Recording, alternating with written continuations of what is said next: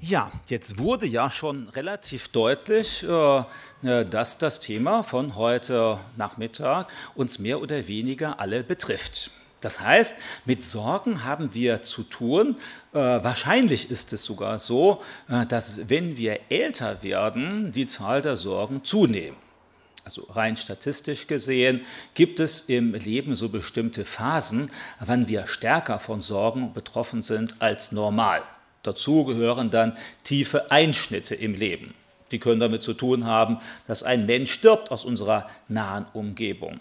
Sonst besonders häufig tauchen Sorgen auch auf, vielleicht ist das dann erstaunlich, aber in der Jugend dann in der Jugend, das sind ganz viele neue Sachen, die auf jemanden zukommen. Ich muss entscheiden für Berufsausbildung, für Partnerschaft, irgendwie ganz viele Sachen einordnen, weshalb auch unter, besonders, also unter jungen Leuten auffällig häufig Depressionen oder sogar Selbstmorde verbreitet sind, weil man dann keine Perspektive mehr hat. Dann kommen so die Midlife-Crisis. Da sind dann viele Dinge, die man gut geplant hat und die plötzlich nicht so laufen, wie man sich das vorgestellt hat. Ehen, die auseinandergehen, Kinder, die nicht genau das machen, was man sich so gewünscht hat. Auch die Karriere ist langsam am Höhepunkt angekommen und plötzlich ziehen rechts und links Jüngere an einem vorbei. Vielleicht verliert man sogar noch den Arbeitsplatz, obwohl man damit viel verbunden hat. Und dann wenig später setzen die ersten Alterserscheinungen ein das, wo man vorher gedacht hat, dass das nur die anderen trifft. Plötzlich merkt man, oh, das geht nicht mehr, man kann sich nicht mehr so gut konzentrieren, irgendwo tut das weh, man hat Operationen. Das ist dann wieder etwas, was Sorgen auslöst. Wenn ich von Sorgen spreche, dann meine ich dabei nicht so die kleinen Probleme des Alltags. Die haben wir ja auch. Also dann tropft der Wasserhahn, aber normalerweise macht man sich darüber keine Sorgen. Man ärgert sich vielleicht, da muss man einplanen, entweder den Monteur zu bestellen oder selbst dann die Rohrzange zu nehmen und da wieder was festzudrehen. Solche Sachen, äh, das sind Aufgaben unseres Alltags, die mühsam sind, die wir nicht gerne haben, aber wo wir eine Perspektive haben, wie wir das angehen können. das heißt, wir haben einen Plan, weil wir schon häufiger etwas Ähnliches erlebt haben und wissen, wie wir da vorankommen. Das ist dann mühsam. Das macht manchmal uns äh, Schwierigkeiten. Sorgen ist auf einer anderen Ebene. Sorgen ist eben das, auf das wir nur sehr begrenzt wirklich Einfluss haben. Zum Beispiel, wenn es andere Menschen betrifft. Hast du beispielsweise ein Kind, was jetzt schon langsam erwachsen wird und plötzlich will es von dir nichts mehr wissen und will vom Glauben auch nichts mehr wissen? Ja, was willst du denn tun? Ja, du kannst eben gar nichts tun. Weil du kannst ja nicht das Denken des Kindes verändern. Genauso beim Arbeitskollegen. Wenn der dauernd unfreundlich ist, du kannst dich darüber ärgern, hast du wahrscheinlich schon getan. Du kannst mit ihm sprechen, hast du auch schon getan. Du hast vielleicht sogar mit dem Chef gesprochen, hat alles nichts gebracht. Ja, was machst du jetzt? Jetzt kannst du ja Sorgen machen. Sorgen sind also die Dinge, auf die wir, die unser Leben tiefergehend beeinflussen und an denen wir nicht direkt etwas ändern können. Und jetzt haben Sorgen es an sich, sobald wir uns auf sie einlassen, dass sie beginnen, unser ganzes Leben und Denken zu bestimmen. Die Sachen, die im größeren Rahmen da sind, das heißt, wir denken immer wieder daran. Manchmal kann es so sein, dass du plötzlich in der Nacht aufschreckst, in der Nacht darüber grübelst, nicht mehr gut schlafen kannst, dass du auch keine richtige Freude mehr hast an den Dingen im Alltag, die scheinbar gut gelingen, weil da irgendetwas ist, was du gar nicht unter Kontrolle bekommst und was aber wichtig ist. Ist nicht irgendeine Nebensache. Also das ist das Normale. Es gibt jetzt auch Menschen, die sich über jedes Detail Sorgen machen. Das ist dann eher auch eine Sache, die ist vielleicht schon etwas ungesund. Da muss man sehen, dass sich prinzipiell etwas verändert. Aber jeder Mensch, egal wie optimistisch wir sind und egal wie talentiert wir sind, wird im Laufe seines Lebens an solche Stellen kommen, dass du von Dingen herausgefordert bist, die du selbst nicht mehr in der Hand hast und wo du dann in Sorgen kommst, weil du nicht weißt, wie wird das sein. Da ist die Frage, wie gehen wir damit um? Also das ist jetzt nicht nur eine spezifisch christliche Angelegenheit, sondern eine Angelegenheit jedes Menschen. Und ich habe vor, einigen Gedanken nachzugehen, wie sie in dem Bibeltext vorkommen, der gerade schon vorgelesen worden ist. Also der mehrere vorgelesen worden. Ich beziehe mich jetzt den, auf den Text aus Matthäus 6, Bergpredigt. Jesus geht äh, beschreibt dann, wie das mit dem Sorgen ist. Und dann sagt er, sorget nicht. Das ist ja das, was da drin steht. Jetzt könnten wir sagen, das ist ja ein einfacher Tipp. äh, dann ganz klar, wir haben Sorgen, wir schalten sie einfach ab. Ne? Sorget nicht um den morgigen Tag und so weiter. Nicht? Also wir sollen uns keine Sorgen machen.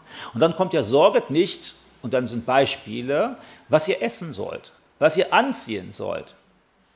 Und jetzt muss ich ja sagen, das, was Jesus da anspricht, das sind ja eigentlich Dinge, die es wert sind, sich Sorgen zu machen. Hier geht es nicht um Kleinigkeiten. Geht es nicht, dass man morgens vor dem Schrank steht. Manchmal betrifft das, glaube ich, Frauen stärker als Männer. Nicht, dass so meine Frau manchmal steht vor dem Schrank und sagt, ich habe nichts anzuziehen. Kennt ihr das auch? Dabei hängen einige Kleidungsstücke durchaus im Schrank, der ist nicht näher. Aber irgendwie, das passt doch nicht genau, wie ich mir das vorgestellt habe. Das sind keine echten Sorgen. Das ist so, naja, man denkt eine Zeit lang drüber nach, ärgert sich vielleicht, überlegt sich was Neues zu kaufen. Das, was Jesus hier meint, ist, es gibt Menschen, die haben wirklich nichts anzuziehen. Stell dir vor, du bist bei dem Erdbeben in der Türkei. Dein ganzes Haus ist eingestürzt, du hast wirklich nichts angezogen. Das, was du hast, ist alles in Lumpen zerrissen, weil du gerade so davongekommen bist. Was ziehst du an? Du hast auch nicht mehr abends, wo du zum Schlafen gehen kannst, dein Haus ist eingefallen. Und du hast vielleicht auch nichts zu essen, weil alle Geschäfte sind kaputt, alle Verbindungen sind kaputt. Oder du lebst in einem Land, in dem gerade Hungersnot ist, es gibt nichts zu essen. Dann ist es nachvollziehbar, dass man sich Sorgen macht. Und hier spricht Jesus zu diesen Menschen. Denn damals in Israel gab es Hungersnöte. Wir lesen das ja in der Bibel. Damals in Israel gab es sogar Regeln dafür, dass wenn jemand dir etwas schuldig gewesen ist, dann durftest du alles Mögliche pfänden, aber seine Kleidung nicht und ein paar andere Sachen auch nicht. Ja, weil der muss ja was anzuziehen haben, der kann ja nicht nackt rumlaufen. Also das musste der bleiben. Und wir merken, dass diese grundsätzlichen Fragen, hast du überhaupt etwas anzuziehen, hast du überhaupt etwas zu essen, da würden wir wahrscheinlich alle sagen, wenn wir mal an der Stelle angekommen sind, dann sind es wahrlich keine Luxusprobleme, dann sind das existenzielle Fragen, die ein Mensch hat. Und das hat allen Grund, sich darüber Sorgen zu machen. Also wenn wir nichts mehr zu essen haben, nicht mehr wissen, wo wir schlafen sollen, nichts mehr anzuziehen haben. Und Jesus nimmt gerade das als Beispiel, um deutlich zu machen, es gibt schwerwiegende Dinge im Leben, äh, die wirklich schlimm sind. Und trotzdem sagt er, mach dir keine Sorgen. Und dann sind mehrere Argumente, die er anführt oder mehrere Hinweise, die er anführt, die uns weiterführen können. Also eine Sache, die er dabei erwähnt, ist ja, da sagt er, was kannst du durch all deinen Sorgen deiner Lebensenge eine, äh, deine Lebenslänge eine Elle hinzusetzen? Ja gut, wir messen normalerweise die Lebenslänge heute nicht in Ellen, sondern in Jahren. Nicht? Aber ist ja klar, was damit gemeint ist. Nehmen wir mal an, du hast Angst zu sterben. Berechtigt, oder? Weil jeder von euch wird sterben. Ich auch. Also jetzt können wir alle darauf hoffen, dass Jesus vorher wiederkommt. Allerdings haben wir schon einige Generationen vor uns als Christen, die ähnliches gehofft haben. Und ihre Hoffnung hat sich nicht erfüllt. Es könnte sein, dass unsere sich auch nicht erfüllt. Also, dann ist es durchaus guter Grund. Und wenn du noch schwer krank bist oder alt bist, dann hast du umso mehr Grund, dir Sorgen zu machen, ja, ich könnte bald sterben. Und meistens ist Sterben auch nicht angenehm. Ja gut, die meisten wünschen sich, sie sind bis 90 zu Hause und läuft alles fit und dann erwachen sie morgens nicht mehr auf. Gibt es ja auch. Aber für die meisten Menschen, ich hoffe, ich mache euch jetzt nicht Angst, nicht? aber für die meisten Menschen ist das Sterben unangenehmer. Dann hast du jahrelange Demenz. Du hast äh, Schlaganfall, leidest darunter, sitzt im Rollstuhl hinterher. Du hast Krebs, bist monatelang in Behandlung, geht es schlecht. Rein statistisch gesehen kommt das häufiger vor. Und dann ist ein Grund, Angst zu haben oder Bedenken zu haben oder sich Sorgen zu machen. Aber jetzt sagt Jesus, was verändert deine Sorgen darüber, ob du Krebs bekommst oder nicht? Was verändert deine Sorgen daran, ob du einen Schlaganfall bekommst oder nicht? Und die Antwort ist natürlich ganz klar, gar nichts. Also sagt dann Jesus, ja, warum machst du denn dann die Sorgen? Ja, weil die einfach so kommen. Also wir können ja manchmal nichts dafür. Aber Jesus will uns eigentlich darauf aufmerksam machen, damit, konzentriere dich auf die Sachen, die du verändern kannst, statt auf die, die du nicht verändern kannst. Gestehe ein, dass dein Leben in der Hand Gottes ist und dass dir manche Sachen eben nicht zur Verfügung stehen. Wir als Menschen in Europa sind heute gewohnt, dass wir die Sache scheinbar fest in den Händen haben. Und wenn dann etwas passiert, was wir nicht geplant haben, dann fallen wir total auf der Rolle. Dabei ist die Bibel doch voll davon, dass sie uns sagt, eigentlich sind ganz viele Sachen in unserem Leben, die wir nicht in der Hand haben. Deshalb als Christen sollten wir ja gar nicht überrascht sein, Wir sollten nicht dem nachlaufen, wenn ich nur die richtige Ernährung habe, werde ich nie sterben. Manche Leute erwecken ja den Eindruck, nicht? hältst du die richtigen Diäten und machst regelmäßig Sport und Gehirnjogging, dann wirst du nie sterben. Dann wirst du noch mit 120 Jahren durch die Gegend laufen. Stimmt das? Nein, es gibt auch Leute, die kerngesund plötzlich tot vom Fahrrad fallen. Ja, weil am Ende glauben wir doch als Christen, dass Gott unsere Lebenslänge bestimmt. Heißt das nun, dass wir leichtfertig sein sollen? Nein, das können wir ja beeinflussen. Natürlich, wir können etwas in unserem Leben machen. Wenn du dir Sorgen um deine Kinder machst, ja, dann sei ihnen ein gutes Vorbild. Dann bete regelmäßig für sie. Sondern mach sie ab und zu mal auf Sachen aufmerksam, ermutige sie. Du kannst ja Dinge tun.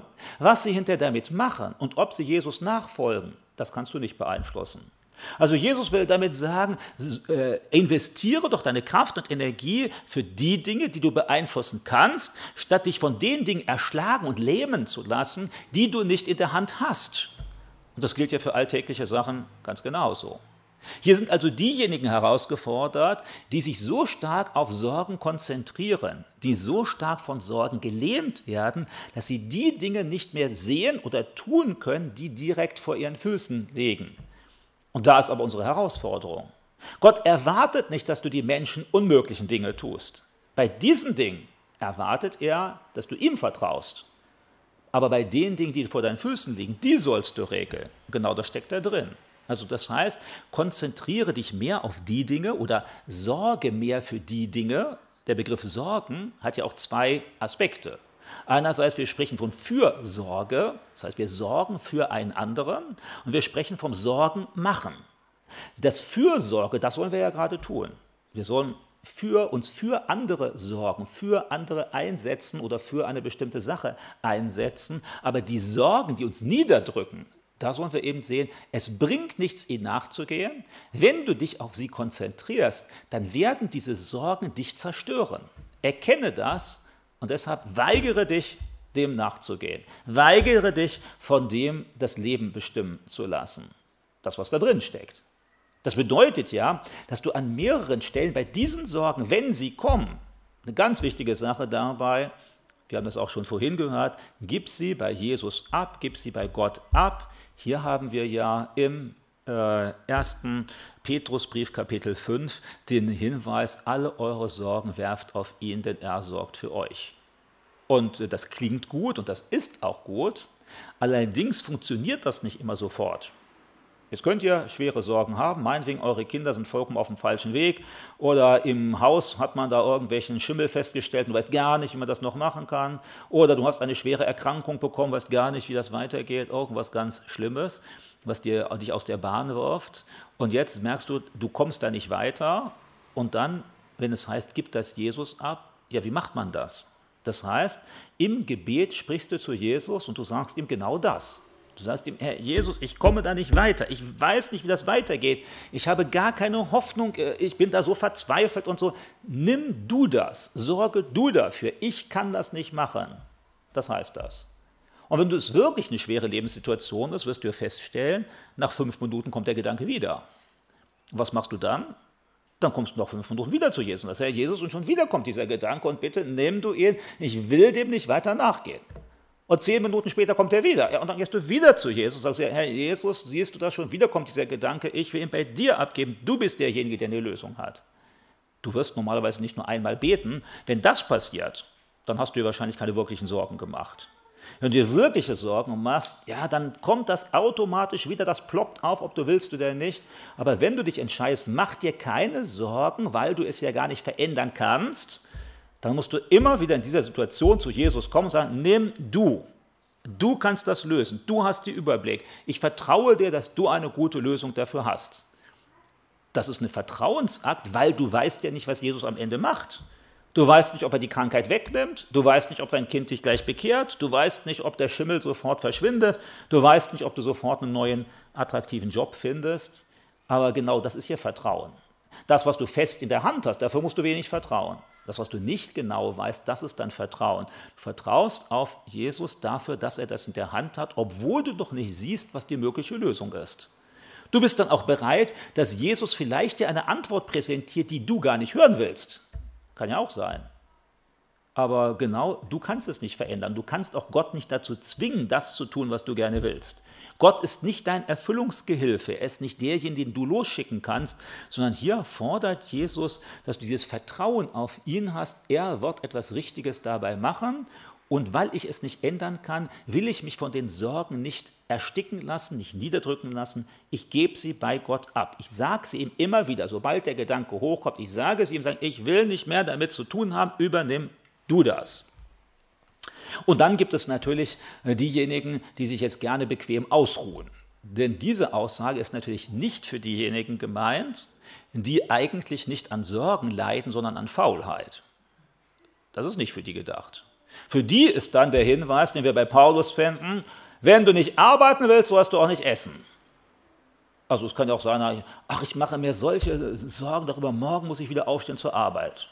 Und jetzt hat er gehört, hast du gerade gehört, mach dir keine Sorgen, also ich bleibe lieben morgen früh. Wenn der Sonntag vorbei ist, bleibe einfach liegen. Denn ich habe so großen Glauben, Gott wird mich auch versorgen ohne Arbeit. Und dann sagt Paulus, okay, wenn du so großen Glauben hast, dass Gott dich ohne Arbeit versorgt, dann kannst du ja auch glauben, dass er dich ohne Essen versorgt. Also bleibst du im Bett liegen, isst auch nicht, mal sehen, wie lange das durchhält. Und irgendwann, wenn das Essen, der Hunger dich aus dem Bett treibt, dann vielleicht sollst du auch anfangen zu arbeiten. Also dieses Sorge dich nicht um den morgigen Tag ist keine Vorlage für Faulpelze. Die sollten lieber in den Sprüchen lesen. Gehe hin zur Ameise und lerne von ihr. Oder der Faule dreht sich im Bett wie die Tür in der Angel. Oder mehrere andere schöne Sprüche. Manche sind auch nicht direkt anwendbar hier auf diese Region. Zum Beispiel lesen wir dann auch, der Faule sagt, es war ein Löwe auf der Straße. Also das ist dann die Entschuldigung, wenn du nicht zur Arbeit kommst. Sagst du deinem Chef, ich konnte leider nicht, war ein Löwe auf der Straße. Also das kannst du hier probieren, aber ich glaube, dass es in Siegen und Umgebung unglaubwürdig ist. Wird keiner drauf reinfallen. In Israel damals schon. Nicht? In Israel gab es ja Löwen, hätte sein können, aber hier wenig glaubwürdig. Also Faulheit wird nicht entschuldigt durch scheinbare Gläubigkeit. Wenn du etwas arbeiten kannst, dann tu es. Wenn du etwas für deine Kinder tun kannst, dann tu es. Wenn du am Haus was reparieren kannst, dann tu es. Bitte Gott um Segen und um Hilfe und um Kraft, aber tu, was du tun kannst. Die echten Sorgen sollen ja dann einsetzen, wenn wir an unsere Grenzen kommen. Haben wir den Landwirt, damals waren ja viele Landwirte, heute nur noch wenige. Ja, was soll der Landwirt tun? Der soll nicht zu Hause sitzen und sagen, Gott, lass du das Getreide aufwachsen, ich bleib zu Hause sitzen. Nein, sondern er sollte hingehen, das Getreide aussehen und dann auch noch das Unkraut da wegmachen und was weiß ich. Und dann aber sagen, und jetzt Gott, es ist deine Sache. Denn kann der Bauer das Wetter bestimmen? Nein, der kann nicht bestimmen, ob eine Kältewelle kommt, ob Regen kommt, ob Trockenheit kommt. Hier soll er das Sorgen Gott überlassen. Wenn der Bauer sich jetzt Sorgen macht, weil oh, es hat so lange nicht geregnet, was hilft das? Es hilft gar nichts sondern da sollst du das Gott ablassen und sagen, ich habe getan, was ich tun konnte. Ich habe das Getreide reingepflanzt, das Getreide war gut und ich habe gepflügt und das war auch gut und ich habe das Unkraut gehabt, das ist auch gut und jetzt überlasse ich dir Gott das. Ich vertraue dir, dass du es weitermachen wirst. Also das heißt, du tust, was du tun kannst, auch bei schwierigen Fragen, aber dann überlässt du Gott das, was nicht in deiner Hand ist. Wir lesen da, was kannst du deiner Lebenslänge eine Elle hinzusetzen? Eben nichts. Also kümmere dich um die Sachen, auch die Sachen eines Problems, die Aspekte, die du in der Hand hast, wo du etwas tun kannst. Das ist ja genauso bei der Evangelisation. Paulus hätte sich ja auch einfach hinsetzen können in Antiochien zu beten. Denn Gott kann ja alles tun. Aber nein, er geht hin und er predigt an den Orten, wo Jesus ihn hinschickt. Er leidet auch dort. Aber dann betet er trotzdem, weil er weiß, dass die Herzen nur durch Jesus verändert werden können. Also das eine ersetzt nicht das andere. Ja, du sollst für deinen Nachbarn beten, dass er gläubig wird. Aber auf der anderen Seite sollst du auch hingehen und ihm was vom Evangelium erzählen. Das eine ersetzt nicht das andere. Also ich hoffe, dass du dir ab und zu Sorgen machst für die Bewohner deines Dorfes, dass dann viele ohne Gott leben und deshalb die wichtigsten Sachen in ihrem Leben verpassen. Aber diese Sorgen sollten dich mobilisieren, überlegen, wie kann ich diesen Menschen das Evangelium so gut wie möglich weitergeben? Und wenn ich es getan habe, dann zu sagen, bitte Gott, übernimm du das, weil du kannst durch alles, was du machst, keine Herzen verändern. Du kannst kein Umdenken bewirken, egal was du machst. Aber dein Teil, den sollst du übernehmen. Also wir sollen das abgeben an Gott, wir sollen ihn darum bitten, aber wir sollen gleichzeitig tun, was wir tun können. Und dann äh, weist Jesus hier auf ein vielleicht äh, begrenztes Gottesbild hin. Da geht Jesus von dem Kleinen zum Großen. Also er versucht zu argumentieren, wenn Jesus schon für, wenn Gott schon für die Kleinigkeiten sorgt, dann wird er sich für das Wichtige doch erst recht sorgen. Also das ist ja klar, also zu Hause könnte man jetzt sagen, äh, jetzt, du als Kind hast Angst, dass du was zu essen bekommst. Jetzt könnte man sagen, ja, also hey, wenn deine Mama schon die Hasen füttert, glaubst du etwa, dass sie dich verhungern lassen wird? Ja, natürlich wird dir auch was zu essen geben. So ähnlich ist das hier auch. Denn das, was hier erwähnt wird, diese beiden Aspekte, die genannt werden, sind Wildtiere, also die Vögel des Himmels. Das sind jetzt nicht deine Hühner im Garten, könnte man ja sagen, die sind wichtig, sondern die Vögel, die keinen interessieren eigentlich. Um die kümmert sich Gott, dass sie versorgt werden. Die Blumen des Feldes oder die Lilien, wie dann Luther da übersetzt, da sind, sind eigentlich Anemonen gemeint, die es in Israel im Frühling relativ häufig gibt. Und das ist aber wild wachsendes Zeug, das ist Unkraut. Und manches verstehen wir vielleicht nicht, wenn dann steht, das Gras, was heute wächst und morgen in den Ofen geworfen wird, dann wird wahrscheinlich das nicht eurem Alltag entsprechen, weil ich denke, dass die meisten von euch nicht mit Gras heizen. Das wird auch schwierig. Also gut, ökologisch wäre es ja schon, nicht? das wäre dann ja so grüne Energie, aber wenn ihr das mal probiert habt, dann werdet ihr merken, das brennt ziemlich schnell weg davon. Ihr könnt ja euer Haus nicht warm bekommen im Winter. Allerdings in Israel damals war es ja relativ warm, du musstest nicht so viel heizen. Und hier ist mehr gemeint, du machst das und du benutzt das zum Backen. Das war eher das, was man benutzt hat.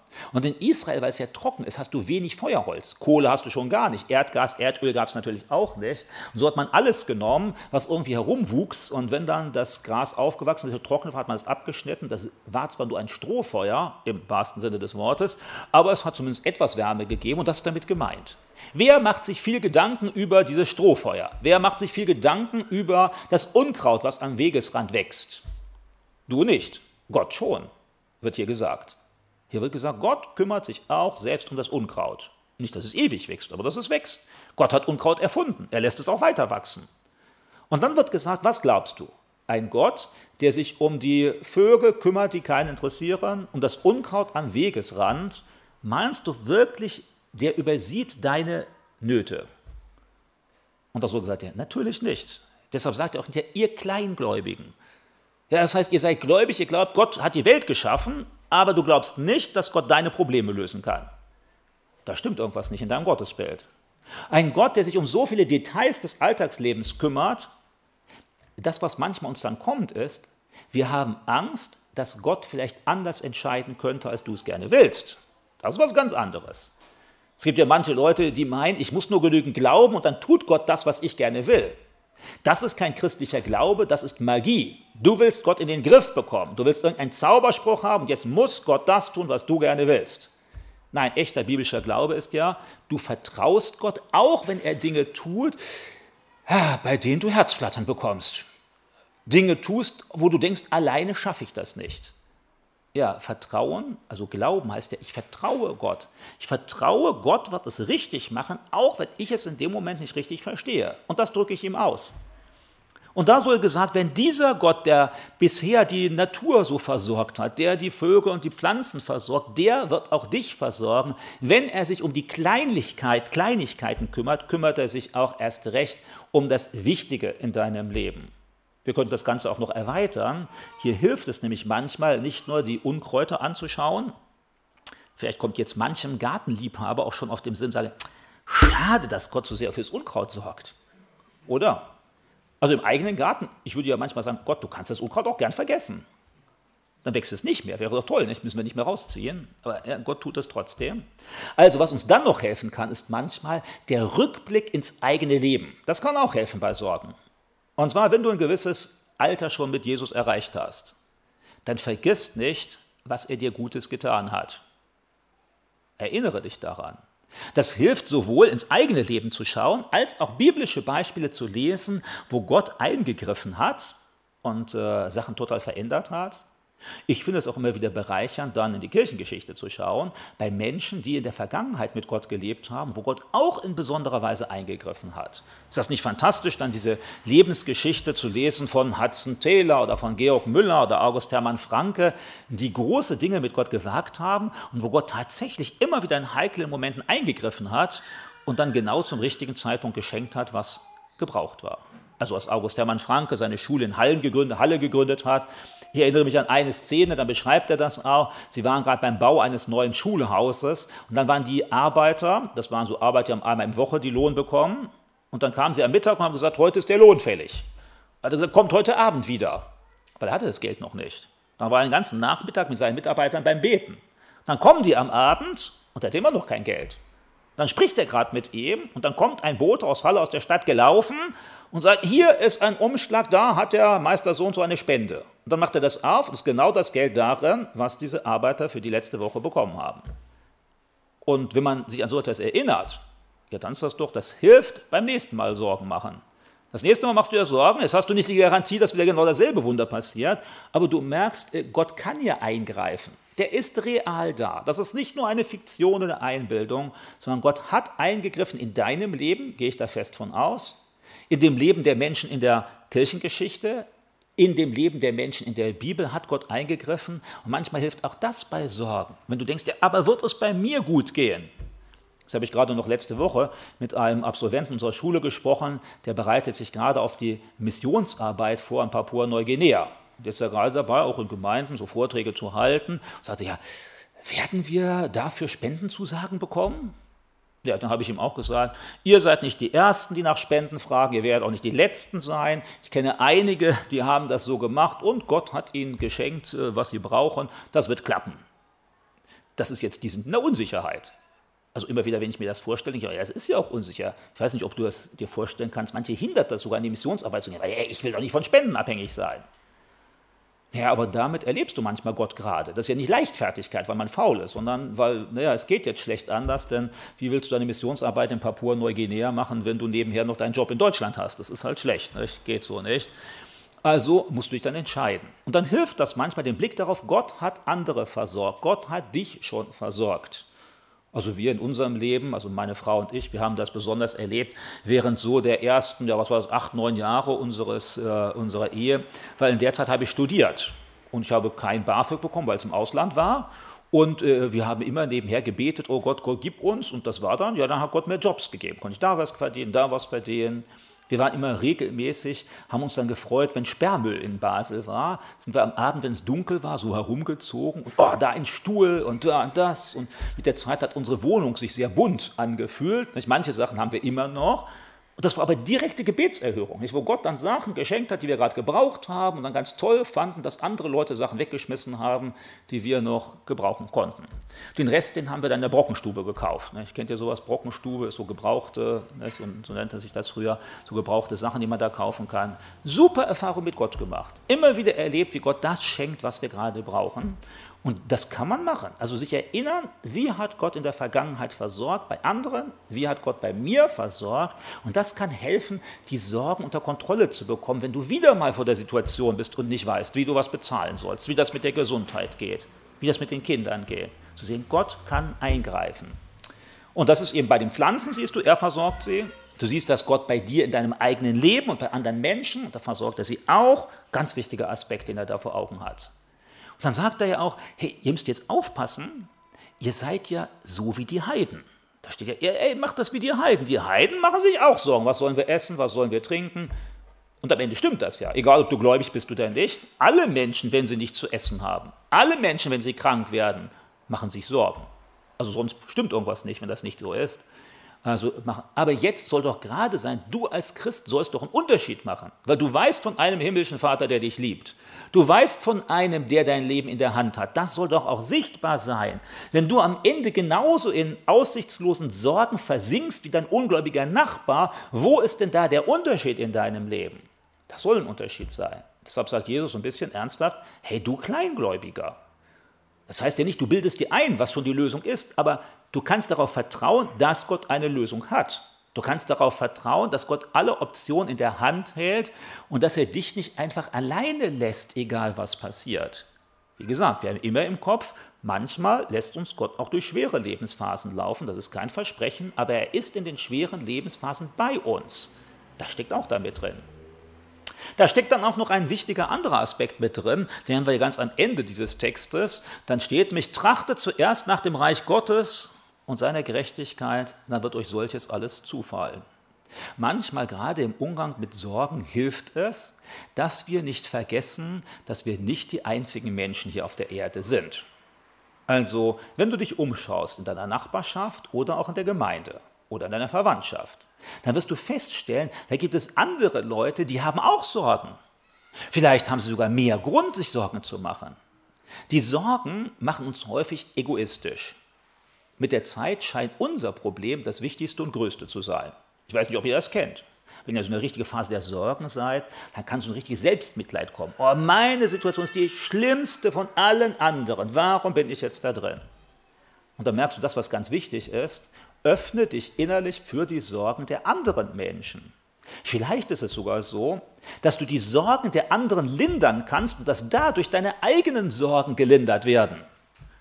Ich weiß nicht, ob ihr das kennt. Das auf der einen Ebene ist das so ein rein psychologischer Aspekt. Also, ich habe das schon mal erlebt, keine große Sorge, aber das ist jetzt ein kleineres Beispiel. Du hast Zahnschmerzen. Da habe ich gemerkt, boah, solange ich an die Zahnschmerzen denke, ständig nur, kennt ihr das auch? Die werden immer mehr. Und ich kann an nichts anderes mehr denken. Und plötzlich werde ich durcheinander, weil da kommt irgendein Anruf mit irgendwas, wo ich jetzt an was ganz anderes denken muss. Dann merke ich, habe ich mich eine Viertelstunde am Telefon unterhalten, spannende Sache, musste unbedingt geregelt werden. Und ich merke, wegen der Viertelstunde habe ich gar nicht mehr an meine Zahnschmerzen gedacht. Also das kann in den Hintergrund treten. Und das ist jetzt nur ein einfaches Beispiel. Genau dasselbe kann auch passieren bei anderen Sorgen. So heißt es doch im deutschen Sprichwort, geteilte Freude ist doppelte Freude, geteiltes Leid ist halbes Leid. Manchmal kannst du vielleicht die Sorgen des anderen gar nicht wegnehmen, aber es ist für den anderen schon eine Erleichterung. Du bist in deinen Sorgen drin. Schau doch mal die Sorgen deines Nachbarn rechts und links neben dir, geh mal zu ihm und lass dir erzählen, wo der andere die Sorgen hat. Bete mit demjenigen. Oder vielleicht kannst du ihm sogar ein Stück weit gute Ratschläge geben oder helfen. Und du wirst merken, das lenkt dich von deinen eigenen Sorgen ab und möglicherweise sogar, wie Gott es hier verspricht, wenn du das tust, was Gott mit dir erreichen will, dann wird Gott sich um die Dinge kümmern, die du selbst nicht regeln kannst. Das ist ja menschlich gesehen absurd. Die Menschen gehen davon aus, jeder kümmert sich um sich, also kümmere ich mich um mich. Ja genau, so geht es. Und wenn dein Kümmern um dich selbst nicht mehr weiterführt, dann bist du auf andere angewiesen, auf Gott oder auf andere Menschen. Und deshalb, warum nicht gleich damit anfangen, was Gott doch will? Gott hat dir Begabungen gegeben, hat dir ein Leben gegeben, damit du es für Gott das heißt auch an manchen Stellen für andere einsetzt, dafür, dass anderen geholfen wird. Und das Einsetzen trachtet zuerst nach dem Reich Gottes heißt doch in erster Linie zweierlei. Was ist das Reich Gottes? Einerseits ist es Verkündigung des Evangeliums. Also das heißt, egal wie schlimm es dir geht, dann setze dich dafür ein, wo kann Gott dich noch gebrauchen, um andere aufs Evangelium hinzuweisen. Jetzt sagst du, ich bin alt, ich bin schwach. Ja und? Gott kann dich auch damit gebrauchen dann bitte, dann denke nicht so, ich kann das nicht, sondern bitte darum, Gott, zeige du mir, wo ich es kann. Und dann wird Gott dir was zeigen. Garantiert. Denn für Gott ist total egal, ob du 80 oder 90 bist oder dass du nur noch eine halbe Stunde fit bist. Auch das kann Gott gebrauchen. Und du wirst merken, wenn du dieses wenige für Gott einsetzt, dann wird vieles, was dir Sorgen macht, in den Hintergrund treten oder Gott wird dort Lösungen anbieten oder die Last wird ein Stück weit von dir abfallen. Das ist ein Tipp, den Jesus hier gibt. Investiere dich für das Reich Gottes. So sagt er da ja. Also Reich Gottes, Evangelium weitergeben, auf Jesus hinweisen. Reich Gottes bedeutet aber auch Taten der Nächstenliebe. Das war ja sowohl bei Jesus als auch bei den Aposteln, ging es immer Hand in Hand. Wenn Menschen zu Jesus gekommen sind, da sagt einer, ich bin blind. Dann hat Jesus nicht gesagt, okay, komm, wir beten mit dir, dass du wieder fröhlich wirst, sondern er hat auch gebetet, äh, werde wieder sehend und dann Evangelium verkündigt. Und genauso sollen wir das hier auch tun. Also wenn dein Nachbar sagt, ja, ich bin jetzt alleine, weil mein Ehepartner gestorben ist und die Kinder kümmern sich nicht um mich, dann sollst du nicht hingehen und sagen, sei gesegnet, geh zurück in dein Haus, sondern sollst du sagen, sei gesegnet und ich komme mit dir und lass du doch mal Kaffee trinken. Und das ist dann auch Teil des Reiches Gottes. Reich Gottes ist ja nicht nur die Predigt zu halten, Reich Gottes ist auch, dass du das, was Jesus erwartet, was Jesus ja tun würde, Zeit zu teilen, Aufmerksamkeit zu geben, auch tust. Und das ist manchmal, da musst du dich zu zwingen, weil wie gesagt, Sorgen ja alle Aufmerksamkeit auf sich ziehen. Ständig drehst du dich nur darum. Du kannst an nichts anderes mehr denken. Erste Stufe, du gibst das ab, du übergibst es Jesus. Du sorg dafür. Sobald der Gedanke kommt, ich will dem nicht mehr nachgehen, bitte übernimm du. Dann erinnerst du dich daran, was Gott in der Natur tut, in deinem eigenen Leben tut, was er bei anderen Menschen getan hat. Und äh, dann siehst du darauf, äh, was andere leiden und versuchst da zu helfen und dem Reich, das Reich Gottes zu unterstützen. Und dann ist das Versprechen, das ist ja jetzt nicht irgendeine magische Sache, sondern Gott sagt, hey, sorg du dich um das, was du kannst und das, wo ich dir den Auftrag gebe. Und dann werde ich mich sorgen für das, was du nicht in der Hand hast und dann Lösungen anbieten, vielleicht die du erwartest und dir wünschst, vielleicht aber auch ganz unerwartete Lösungen, die dann kommen. Das ist auch das, was wir in der Geschichte wiederfinden. Und ich glaube, dass das, was wir äh, da jetzt gerade besprochen haben und das, was in diesem Text mit drin steckt, dass das ganz wichtige und sehr praktikable Hinweise sind. Die können wir alle machen. Und sie werden, wenn wir Jesus vertrauen, dann wird das ja auch klappen. Denn Jesus sagt ja, so sollt ihr das tun, wenn ihr mit Sorgen umgeht. Am Ende sagt er auch noch, jeder Tag hat seine eigene Sorge. Manchmal, besonders diejenigen von euch, die etwas zum Pessimismus neigen, die werden ja sowieso merken, manchmal machst du dir Sorgen über Sachen, es war gar nicht nötig. Da gibt es ja auch Leute, die sagen, oh, im Urlaub, oh, bestimmt passiert das und das und das und das. Da lebst du im Urlaub, passiert alles gar nicht. Oder du denkst ja bei den Kindern, oh, bestimmt, meine Kinder werden drogensüchtig, Alkoholiker, Kriminelle. Und dann meinst du, oh, glücklicherweise ist er gar nicht. Also wenn du so ein Mensch bist, dann musst du auch noch schneller lernen, die Sorgen bei Jesus abzugeben und dann dich an dem festzuhalten. Jeder Tag hat seine eigene Sorge. Sind heute deine Kinder kriminell? Also mach dir heute nicht so viel Sorgen. Mach heute das Richtige. Nimm dir Zeit für sie, bete mit ihnen, lese aus der Bibel vor, unternimm was mit ihnen. Und falls es dann mal kommt, dann wende dich an Jesus und los da, such da eine Lösung. Also tu, was du tun kannst heute. Jeder Tag hat seine eigene Sorge. Aber was übermorgen ist, was in zehn Jahren ist, wer weiß das, ob die Welt noch steht, ob du noch lebst oder so etwas, überlass das stärker Gott. Keine Leichtfertigkeit, das nicht. Was du tun kannst, das mach. Aber das, was du nicht tun kannst, überlass es dann Gott. Und wichtiger Punkt, wenn du jetzt nicht gerade im Leiden bist, wenn du gerade nicht in einer Sorge drin bist, dann heißt das nicht, für dich ist dieser Nachmittag überflüssig, sondern heißt es umso mehr, bereite dich darauf vor, die Sorgen werden kommen. Wenn sie jetzt nicht da sind, die werden kommen. Und dann musst du vorbereitet sein, damit sie dich nicht runterziehen, damit sie dich nicht kaputt machen. Denn Sorgen, entweder treiben sie dich näher zu Jesus und du wirst sie als Zeit erleben, wo du Jesus umso intensiver kennenlernst. Wenn du mit den Sorgen falsch umgehst, dann werden dich die Sorgen von Jesus wegtreiben. Und das, was passiert, das ist deine Entscheidung. Wenn du dich an Jesus festklammerst, wenn du das tust, was er hier in Matthäus 6 sagt, dann werden die schwierigen Lebenssituationen dich näher zu Jesus treiben, die Verbindung wird intensiver, du erlebst Jesus dort mehr als in den Tagen, wo es dir gut ging. Wenn du aber es zulässt, dass der Teufel da in deinem Leben irgendwelche Zweifel schüren kann, hat, hat es Gott wirklich gut gemeint, wie die Schlange zur Eva. Nicht? Gott ist ja eigentlich böse, dass er euch verboten hat, das und das. Wenn du das zulässt, dann werden die Sorgen dazu beitragen, dass dein geistliches Leben geschwächt wird und dann wirst du aus so einer Phase herauskommen, wo dann möglicherweise das, was dir Sorgen gemacht hat, nicht gut gelöst ist und wo du gleichzeitig noch in Distanz zu Gott gekommen bist.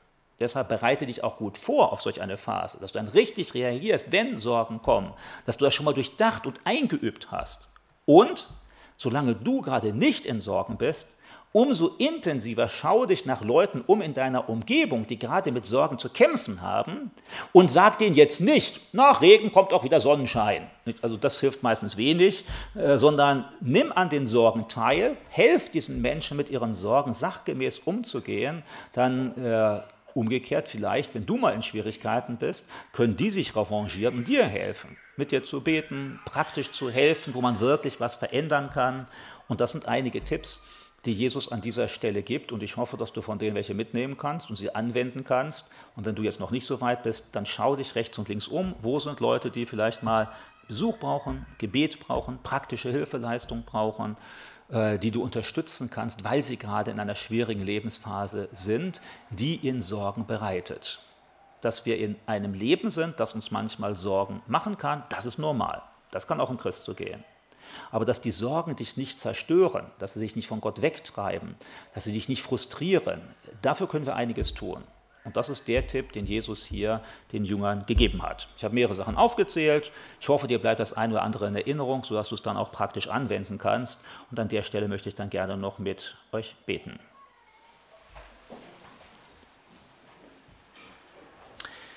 Herr Jesus, vielen Dank dafür, dass du nicht nur vom grünen Tisch über Sorgen redest, sondern dass du es ja selbst erlebt hast, wie man dich umbringen wollte, wie dich selbst Freunde verlassen haben, wie du angeklagt und geschlagen worden bist, wie du unter Hunger und Angst gewesen warst.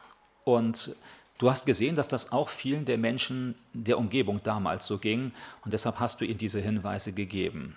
Hilf du uns, dass wir uns daran erinnern, wenn wir in schweren Lebenssituationen sind, wenn wir keine Perspektive mehr haben, wenn wir nicht mehr wissen, wie soll das noch gut werden oder wie werden wir damit fertig.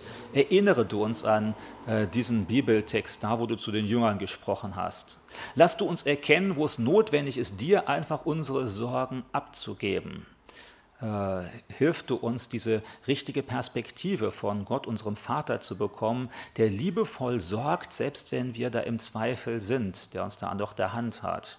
Hilf du uns, das zu tun, was wir tun können, um schwierige Probleme zu bewältigen, um da nicht in Faulheit zu geraten. Hilft uns gleichzeitig auch zu sehen, wo du in der Vergangenheit eingegriffen hast, bei uns oder bei anderen, dass wir dadurch Mut schöpfen können, in schwierigen Sorgen äh, zu sehen, du hast eine Lösung dafür. Hilf du uns auch, dass wir nach deinem Reich fragen, dass du uns die Aufgaben vor Augen stellst, was wir noch tun können mit der Kraft, die verblieben ist, und so dass wir dann erfahren, dass du dich um unsere Sorgen kümmerst, wenn wir uns um deine Sachen kümmern öffnet uns auch die Augen für die Menschen in unserer Umgebung, die unter Sorgen leiden, dass sie nicht alleine da sind, sondern machte uns deutlich, wo wir mit unseren begrenzten Möglichkeiten diesen Menschen beim Tragen helfen können, Ermutigung weitergeben können. Gebrauche du uns da, auch in unserem Umfeld. Danke, dass wir mit unseren Sorgen nicht alleine sind, sondern dass du uns dort begleiten willst, uns Sorgen abnehmen willst und Probleme im, Lösen, im Leben lösen willst und auch kannst. Amen.